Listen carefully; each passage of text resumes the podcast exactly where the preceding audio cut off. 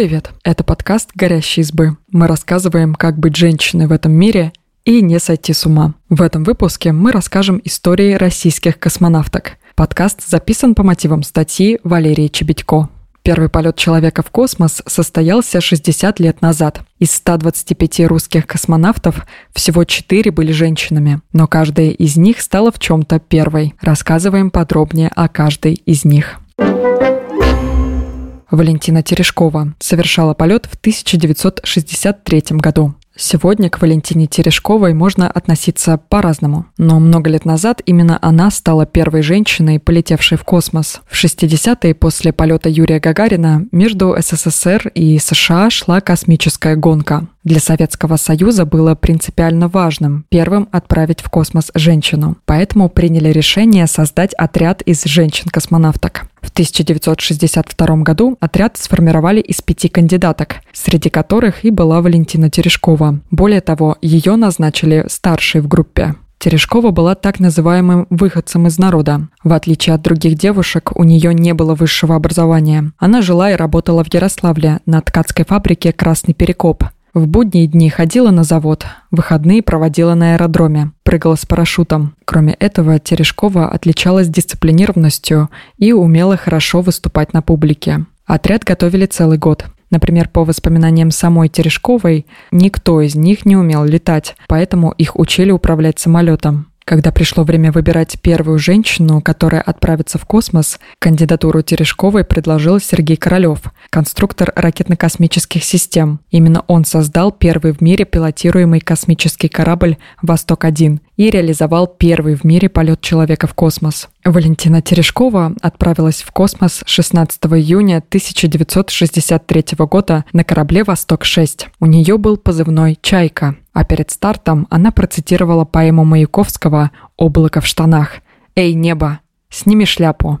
Нужно сказать, что полет проходил в полной секретности. Никто из родных Терешковой не знал о старте. Даже маме она написала, что поехала на соревнования по парашютным прыжкам. На орбите Терешкова провела почти трое суток. Она стала первой женщиной, покорившей космос, и единственной, которая совершила одиночный полет в космическом корабле.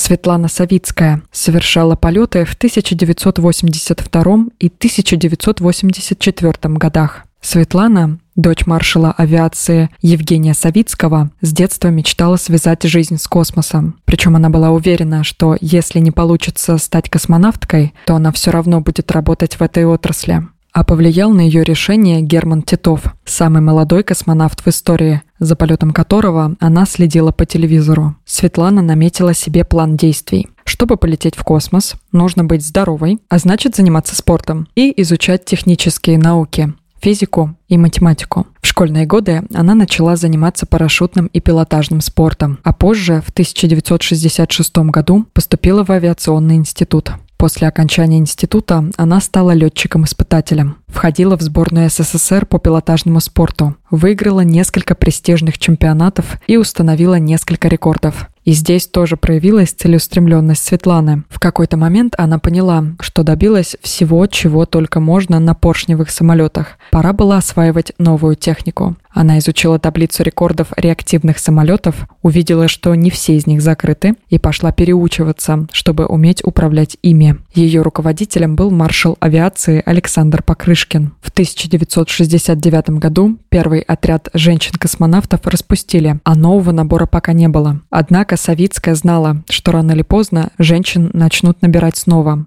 потому что в Америке, с которой у СССР по-прежнему шла космическая гонка, готовили своих женщин-астронавтов. И в 1980 году Светлана была прикомандирована к отряду космонавтов. Причем, по ее словам, инициативу она проявила сама. Светлана узнала, что планируется женский набор. Через знакомых нашла телефон Валентина Глушко, который в то время руководил космической отраслью. Позвонила ему и сказала, что хочет работать на его объектах. Первый полет Савицкой в космос состоялся в 1982 году. В составе смешанного экипажа она провела на орбите около 8 суток, работая на станции «Салют-7». Она стала второй женщиной в истории, отправившейся в космос. Второй полет Светланы состоялся в 1984 году, и здесь она установила сразу два рекорда. Стала первой женщиной, дважды слетавшей в космос, и первой, которая совершила выход в открытый космос. Вместе со своим напарником Владимиром Дженебековым она испытывала специальный сварочный аппарат.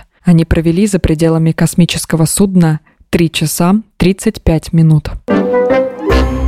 Елена Кондакова совершала полеты в 1994 и в 1997 годах. Елена Кондакова, хоть и называет себя ребенком космической эпохи, никогда не мечтала о том, чтобы стать космонавтом. Она окончила университет имени Баумана по специальности производства летательных аппаратов и устроилась инженером в ракетно-космическую корпорацию «Энергия». Именно там Елена и начала интересоваться полетами, а позже уже твердо решила, что хочет быть не просто инженером, а космонавткой. Единственным препятствием был муж, известный космонавт Валерий Рюмин, который не очень хотел, чтобы жена занималась космонавтикой. Но все закончилось хорошо. После того, как Елена Кондакова успешно прошла медицинскую комиссию и в 1989 году была включена в состав кандидатов в космонавты, Валерий начал ее поддерживать. У них росла трехлетняя дочь, и часть обязанностей он взял на себя, пока Елена проходила подготовку.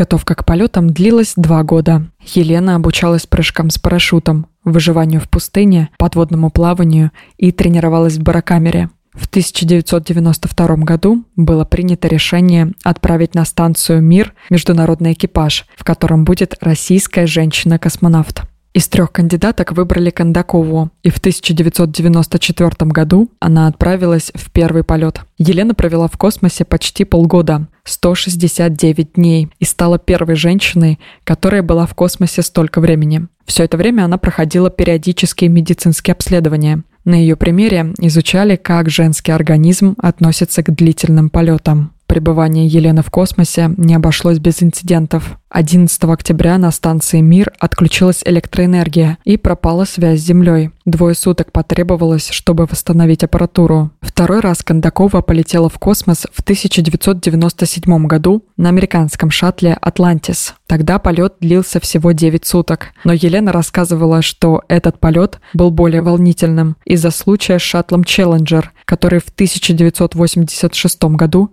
взорвался на 73-й секунде полета. Елена Серова совершала полет в 2014 году. Космонавтка Елена Серова встретила Новый год 2015 на орбитальной станции МКС. Она отправилась в космос в сентябре 2014 года на корабле «Союз». Елена была первым борт-инженером. Это второй по значимости человек после капитана. Именно она отслеживала любые угрозы и проблемы и мгновенно предлагала варианты решения. К этому полету Елена готовилась 8 лет. В космосе Серова провела полгода. Она стала первой россиянкой на Международной космической станции. Елена с детства мечтала стать женщиной-космонавтом и связать свою жизнь именно с полетами. Ее отец был военным летчиком и иногда брал дочь с собой на работу. Когда она впервые оказалась в кабине пилота, ее это очень впечатлило. На станции Елена вместе с другими космонавтами занималась различными биотехнологическими и геофизическими исследованиями, например, изучением влияния микрогравитации на человеческий организм. Кстати, муж Елены тоже космонавт-испытатель Марк Серов. Спасибо, что послушали этот выпуск. Подписывайтесь на наш подкаст, пишите в комментариях о своих впечатлениях и делитесь ссылкой с друзьями. Пока. thank you